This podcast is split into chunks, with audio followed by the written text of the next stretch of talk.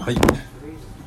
はい、男話ということで、えー久しぶりです。カッカです。金峰ですはい。いやー久しぶりだね美味しいね、焼き鳥ね。焼き鳥ねもう食べちゃったの？美味しくて馬力最高やねバルキいいね。まあ、今日は、今日はちょっと。あんまり見ることのない。芝居？舞台？なんていうの、まあなな演ななんていうの？演演劇？演劇を。まあ、ある。あの。カカオくん、カカオくん、えー、なんて言ったらいいの。まあやヤジ？ヤジヤジ？カカオ？カカオのカカオかな？の、えーちょっとおすすめでババのあババのババのあるところでちょっとね。見させていただきましてですね。見ましたね。うん。まあ、なかなかこう見る機会がない中での、で1時間な何時間100分だったから1時間40分。40うん、1時間40分公演ということで、まあねコロナ禍の中ね。この中の中。うんまあ3密の極みみたいな あの、ね。会場のシチュエーションでしたけども。アングラアングラでしたね。まあねあの若い衆がねまあ多分20もう30代いなかったんじゃないかな多分演者の中には、そんなだからみんな多分20代学生もいたのかな。まあ。そんな感じやね。まあねヤジはまあ2 5 6だろ。って考えるとまあそんな20代中盤ぐらいのメンバーで、まあ、頑張ってた演劇ということでまあ「さよならファッキンブループラネット」みたいなまあ結局地球と決別するみたいな、ファッキンおさらばするぜみたいな。おさらばするでファッキンみたいな、ね。ファッキューサノバビッチみたいな。感じなん。かねクソクソっつってもね。クソ。クソみたいなみたいなね。シットとは言ってなかった。クソは多かった。ねクソうん。クソみたいなこう、まあ、うちの娘もよく使うクソ、もうそんなんクソじゃん。ああそうそう。そのクソね。よく言ってくんだけど。まあねまあテーマがねすごく大きくて。大きかったでねも、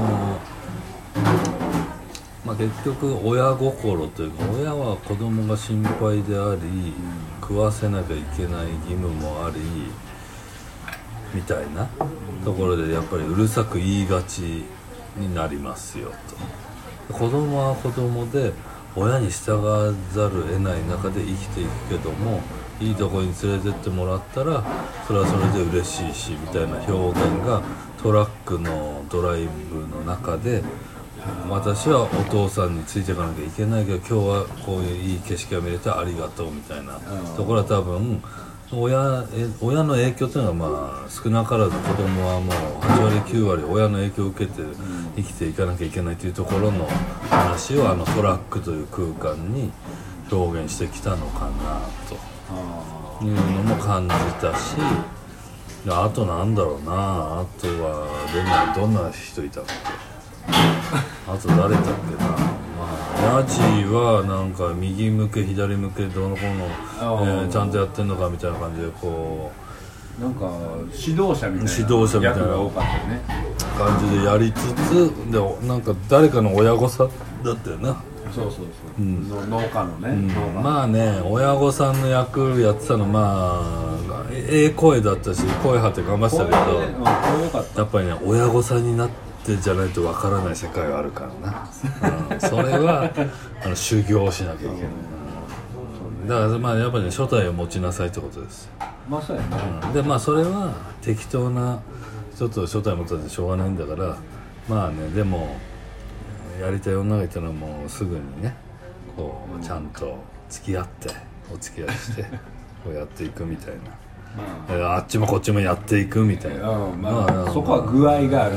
具合がね。具が合うって書いてね。具が合うのが一番。だ具具が合わないと多分ね あのおしどり夫婦にはなれません。長続きしないね。うん。まあそんなそんなこんなでまああのテーマは非常に深深いというかね壮大なテーマだったね。壮大だからまあ今を生きるまあなんだろうな。親子供の観点であと指導者教育者の観点。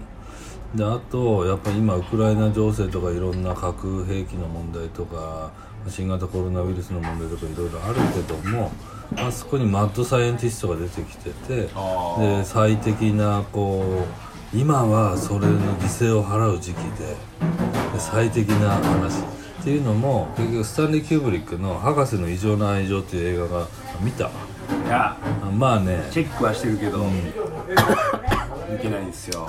結局そのマッドサイエンティストがその国家のその指導者に対してあのまあか博士の異常な愛情のストーリーをちょっとかいつまんで話をするとマッドサイエンティストが120分間かなずーっと白黒の画面でずっと画面に対して喋り続けてるだけなんですへえっていう映画なんですもでそこの内容俺1回しか見てないよ。それも20年以上前の話だけどなんとなくまあこびりついてるわけですよね。インパクトが強いから。そこで言ってるのはいやいや私はこういう研究者でどうのこうの。で核兵器水爆そういった人類を何回も滅亡させるぐらいの技術は持ってるんだと。でそこで言いたいのはマットサイエンティストが言いたいのは結局はそういったところで頭がいい中であの全てを破壊するものを自分は作れますよというところでで人類は、えー地球を滅ぼす環境問題もしっかりいろいろしっかり地球環境をこう悪い方向に持っていってるのが人類のまあ悪しき部分だみたいなところの中で正義をこうそういった方向にやって人類を滅亡させるみたいなところの基礎がマッドサイエンティストは持ちがちなんだけど結局は我々は選ばれし者だけがユートピアに行けるんだと。それは地下のあの地下組織というか地下世界を作ってる。だからエヴァンゲリオンのあその新東京市とかあるじゃん。かあの地下に埋まってるやつ、ね。でそれは多分ねそういうキューブリックのそういったところから来てんのかなって俺は思ってて。結局選ばれし者だけたちだけが生きる世界を作りたいっていうのを作りたいからマッドサイエンティストたちはあ破壊兵器を作っていくと。で今日のファ「さよならファッキンブループラネットも」そういう世界をちょっと感じさせ言てた言ってたね。言ってた言ってた選ばれし選んだみたいな選んだで今日は犠牲を払ってるから、でそれを米を米だけを、えー米を略奪するみたいなところでちょっとマイルドにしてたけどもまあ多分若い人たちの中でねまあいろんな映画見てたかもしれないんだけどもすごいよくあのすっごい一生懸命よく見ればあのストーリーはつかみやすかったんだけども、まあこれはまあ、えーなんだっけ？この団体は、えー、タイタイタイタンタイタイタンじゃない。タイタンタイタンタイタン爆笑問題タイタイタイタンは爆笑問題タイタンさんたち非常にまあ若い力も感じしましたしまあすごく良かったですと、もう全くあの良かったです。でまああとはまあそうですね。生演奏を使ってまあその臨場感を出したまあ素晴らしいよね。ギターもうまかったしキーボードもうまかったしあのトランペットのあ子たちもうまかったし。っていうところはあったけどまあ会場の問題もあるのかもしれないけど、やっぱりねあの音が勝ちすぎててセリフが聞こえにくかったのかなみたいなのはまあちょっとアンケートには書けなかったけどね。ね。うん。まあそこはまあまあ今後まあ旗揚げ公演ですから、まあそうですね。まあ、それはまあ改善してね。まあ改善してもらって、まあ、そこはなんかうまいことやったらいいのかなみたいな感じはしましたと。まあこれは僕の個人の問題なんですけど、うんうんあのキーボードの子が真顔やったっていうのがもう面白すぎて、うん。もう荒引き団見てるみたいな 真剣なシーンで真顔みたいな。うん。ちょっとそれがねもう気になって気になって、うん。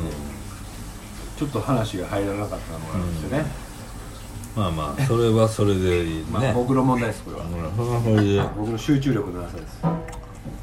ほんで金峰は楽しんだんだから、まあ、それはそれでいいんじゃない？まあ楽しかったねそれは、あの真顔がもう忘れられないねまあね若い若い力を感じましたしでやっぱりねまあまあね上手にそのロケット開発をしてロケット打ち上げたけど失敗したみたいなところをやっぱりね若い若いからといって挑戦しないで諦めてしまわずにとりあえず失敗してもいいからやってみてみたいなのをうまいことこう言ってたと思いますわ。だから多分僕はすごいそういったところはまあ感じ取ったんだけど、これはすいませんね。演劇もやったことない、あの親父が言う話でざれ言として聞いといてもらいたいんだけどもあのすごい今日の話はあの奥深いし大義の中であの壮大なスケールの話をコンパクトにまとめた中ではすごく良かったんだけどもまあ次、まあ、第、まあ、これ第1回やって第2回第3回でやっていくと思うんだけども次はもっとねフォーカスしていった方がいいその人人としてというかここの部分に人間としてのこのアンダーグラウンドのこのブラックの部分にこうフォーカスしていくとかじゃあ青春の時代を感じている、まあ、生きているその中学生の心理状態にフォーカスするとか。親心にフォーカスする。で親心は多分親にならないとわからないからそれはあの20代の皆さんで構成してる中では想像でしかないからやっぱりねあのベテランのまあもう俺がいいのかどうかわかんないけどさ4 5 0ぐらいの アドバイザーを入れながらこう脚本を練ってそのリアル感を出していくみたいなうん。ところが多分すごくいいと思うしやっぱりねこうドロドロしたねリアルな話というかさあなんかこう臨場感があってなんか共感できちゃうわみたいなところがあると多分ものすごくこう印象に残る舞台になるだろうしで一人一人の演技はあのすごく良かったと思うし、そうですね。うん、でヤジもええ声してたね。うん、ヤジーはええ声してた、声声出てた。うん、でもあのなんか病人の服みたいな感じでラジオ体操してたらあれサウナの服なんじゃないの？サウナというかさ。どっかどっかのカプセルホテルかなんかであのパパチってきたんじゃない？違う、思ったうん、思った、あんな売ってるとは思えないけどさ。俺小道具で言ったらあのなんか虫みたいなやつのあの眼鏡どうやって作ったんかな？こういうやつああな。あれちょっと気になってるな、うん。どうやって作ったのかあとなんかあの桃井かおりみたいな子いたじゃんあの赤いトレーナー着てたさ。東京ガール？東京ガールってなんかあれ？書いてる。あのこれね。タッチのみなみちゃんが書いてあるのかなと思ったら東京ガールって書いてあった。けどさまああそこも多分こだわりがあるんだろうなと思いながらね。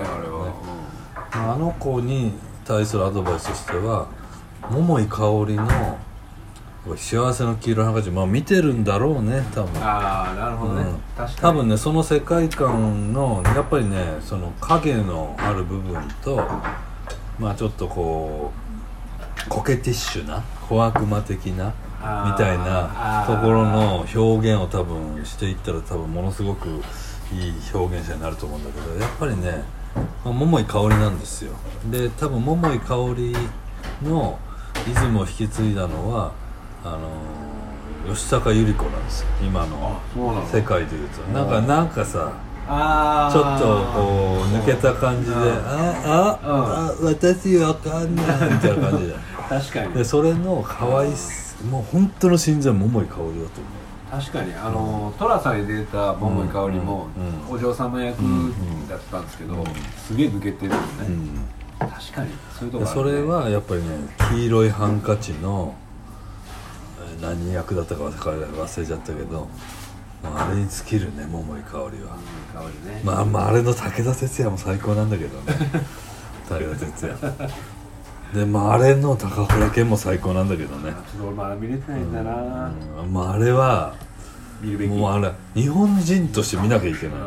見なきゃいけない。なるほど。マストですね。マストなんですマストこ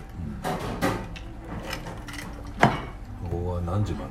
何枚なんだろう俺らしかいないよ。お店何時までですか？11時半まで。まあ、うん、あと30分ぐらい。あるねもうじゃあもう一杯ぐらい。もう一杯もう一杯いきますか。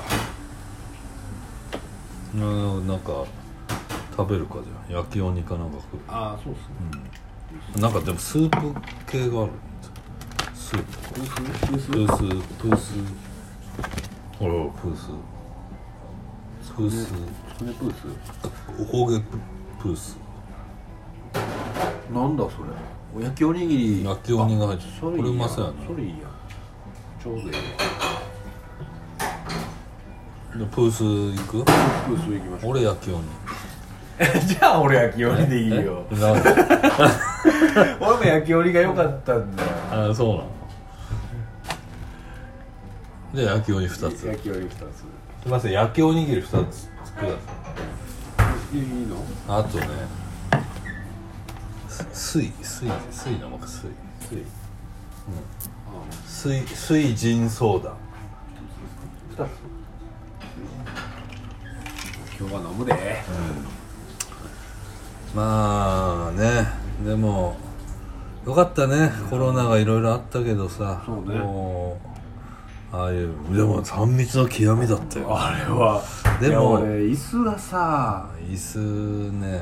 あのね後ろこついてきよんとな。あ俺もめっちゃこつかれたけどあの大人になって我慢したよあ俺も我あ慢したよ。の後ろ見ようかと思ったけど 我慢して。思った。俺もそう。俺もそう。しゃあない世界だと思うけど、しゃあないけどな。しゃあないけど。しゃあない世界だと思うけど結局奥から詰めてください。まあそれは分かる分かりますよ遅れてきた我々があれだからまあ言うあれもないんだけども、まあ、なかなか難しいね。難しいね。今ね今でもね結局今ドイツもイギリスもあの、まあ、外は、まあ、俺も今日ね今日も外歩いた時に自分にか自分に課したよマスクつけないであの人のいないとこ歩こうと。顎マスクもしちゃいけない。ああなるほど。結構勇気いるよね勇気いるだろ、今ね。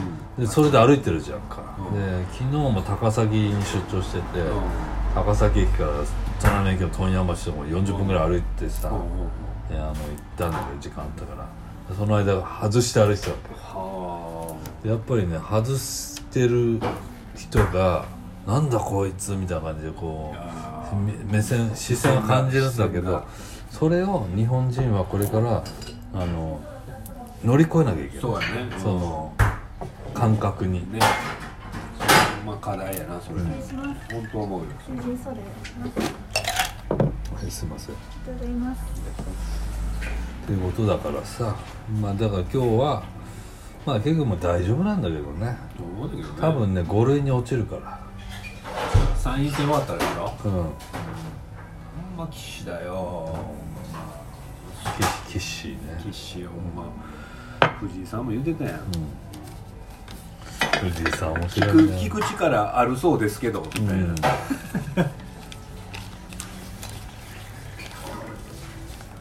白いな藤井さん。まあまあ結局そういう話になっちゃうんだけどまあねあのー劇団とかね、まあ、伊藤四郎さんも劇団やってて下北でこう公演が去年おととしはできなくてこう苦労してどうのこうのってあったけど、まあ、今稼働してきてるって話もありますので、まあね。大丈夫です。あのチンコロは大丈夫ですチンコロはもうそのもう多分真夏になったらなかったことになってると思うし、今ドイツイギリスフランスイタリアあの報道すらされないからね。もうそれぐらいでいいよね、ほんまね。で日本は今まあ今日2000人でしたとか、何人でしたっていうのは言うんだけども結局そこから変異してきてどうのこうのいやオミクロンで感染力増えてそこからまた毒性がどうのこうのみたいな話で煽ってくるけども感染力が強くなっていった時に弱毒化してってるあの、経緯をたどって結局収束していく話だから、あの劇団、えーブループラネット、えー、いやいやあー違う。違う違う対談対談ハッキン？あハッキンあ対談さん 対談さんはあの安心してあの稽古に励んでもらいつつやっぱりストーリー性あで話話ちょっと大事なことなんですよ、はい。10年前ぐらいに見に行ったデーモン閣下の やってた青山円形劇場でやってた邦楽維新コラボレーションというので、まあ、結局尺八と、えーロックの組み合わせみたいな感じで音楽的な部分もあったんだけども結局そのまあ神田伯山みたいな感じであの講談みたいなのを閣下がしたんだけども、はいはい。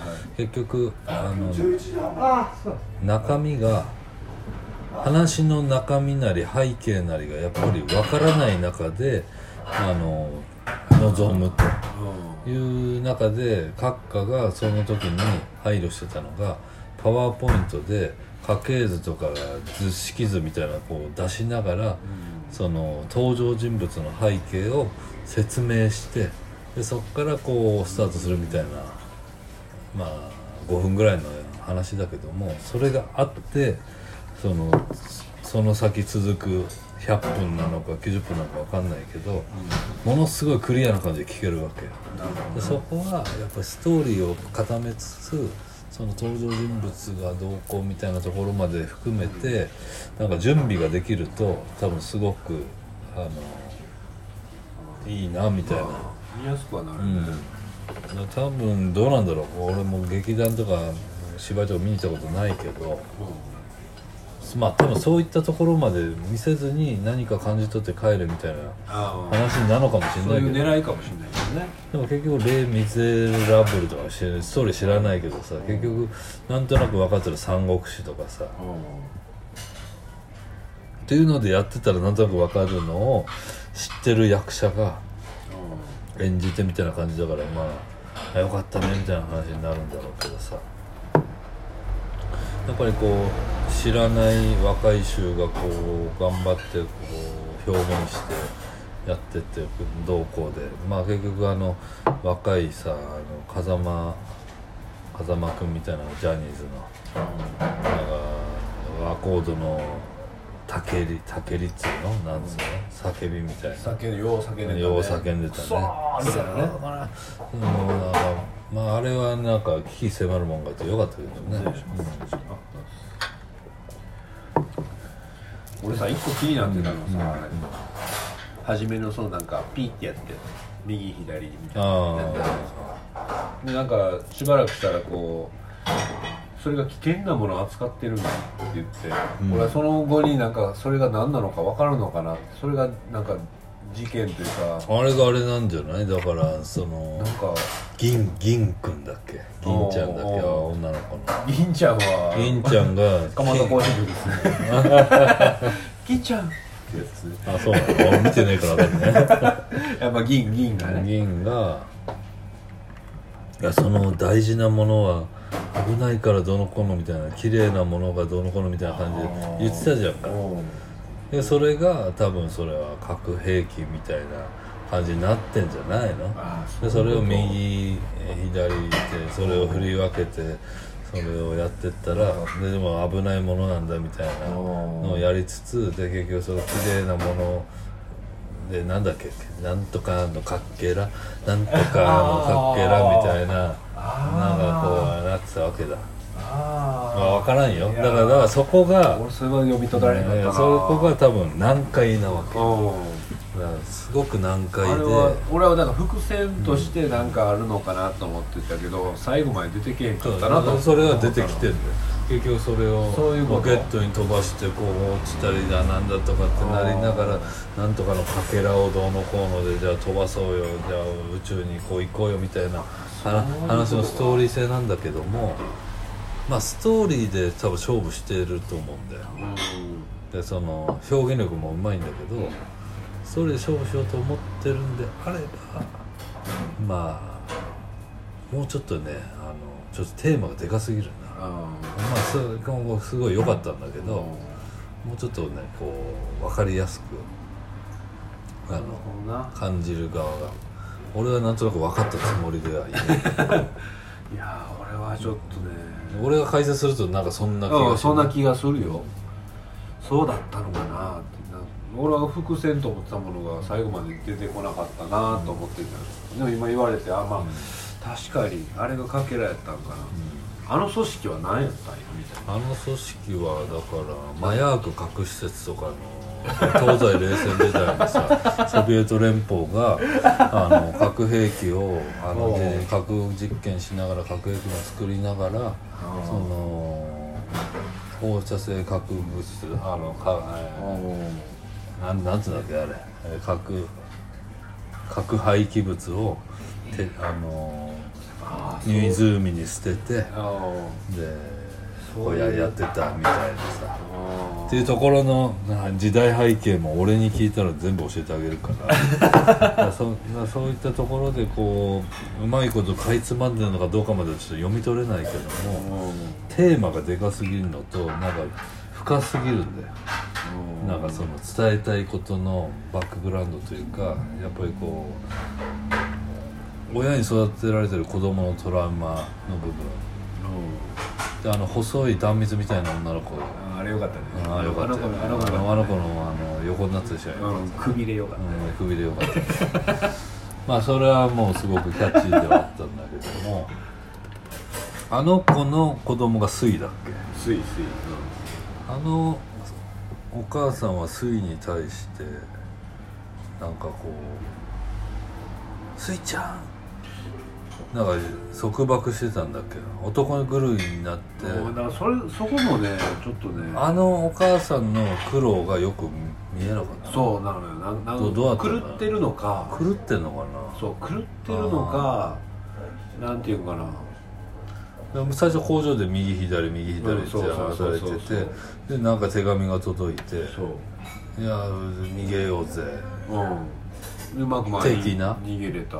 逃げれた。たんだろうな逃げれた中ででいろんな友達たちと会ってこう、融合してこうなってんだけどそこのバックグラウンドがまあまあ見えてこなくてでトラック野郎の菅原文太のあの世界も まあ菅原文太のねあの世界をねもうちょっとこう掘り下げてった方がいいと思うんだけどね。あそこも多分親父一人で娘二人を育ててる中で、えー家族は一緒に暮らさなきゃいけないんだっていうところはすごい響いたあれは俺は響いたよ。単身赴任の金峰はね、ぐさっとぐさっとくるよねそうなるものなんだと。でも結局は女に狂って女に狂ってというか、ね、違う。まあ違う価値観になっちゃったよね最後ね。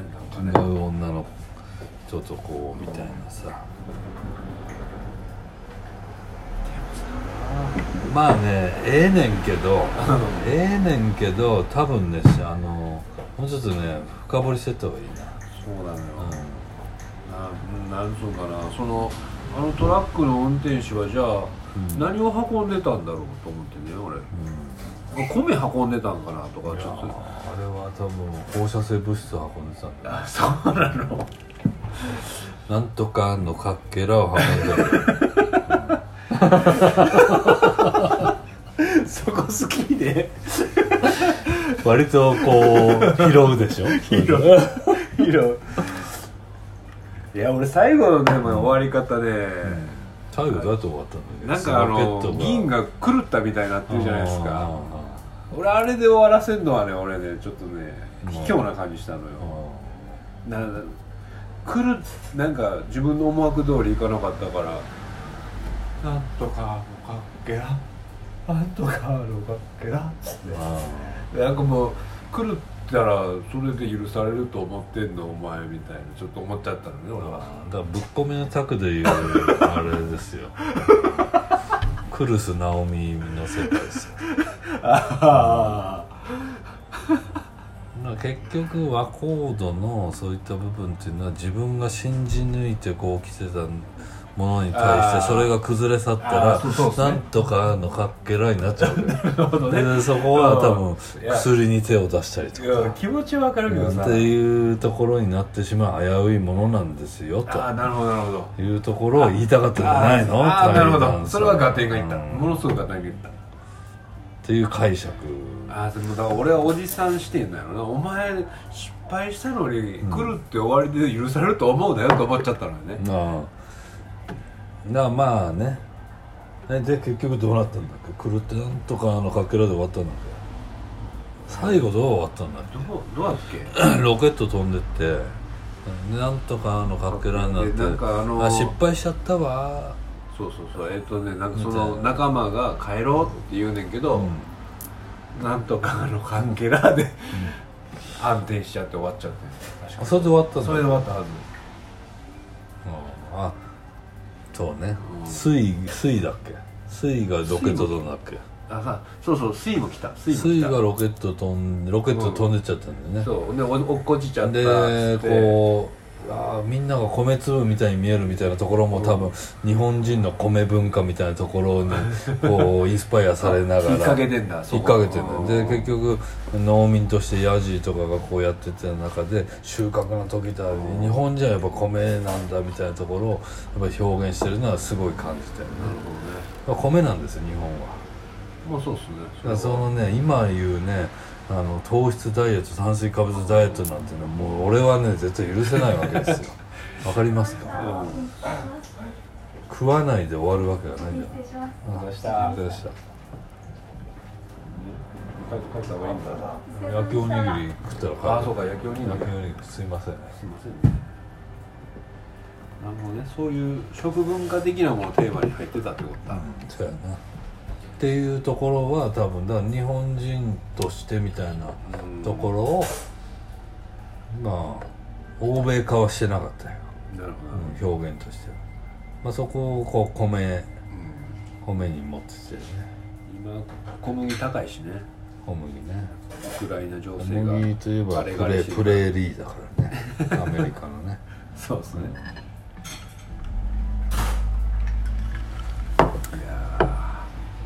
まあでもね若い州がこうやってまあ若い州がっていうかねまあ今金歩道私もそうですけど、まあ、ダチを大事にしろよってことです。よそうですね、うん、本当それはっていうのはすごく分かったし今を生きようぜダチを大事にしようぜ。あそう俺はそれをねさっきうん。あの三浦さんのその、ん。親友とはああ親友とはそれを言いたかったのよ。親友とはってなんだっえ親が公認するぐらいのうん。友達だけよっていうことうん。です、そうだよね、親だもんね。親もね閣下の親にも会ってますからね、まあまあそうね、うん。親が公認するぐらいの人間関係、そう。うん、親に紹介してもこいつはいいみたいな。そうなんですよ。からまあ親友なんだろうな、そうですね。まあ、みたいな感じですかねまあタイ泰ンさん頑張ってくださいね、えー、はい。終わりましょうか、えー、はい、頑張ってください。はい。頑張ってください。アディオス。アディオス。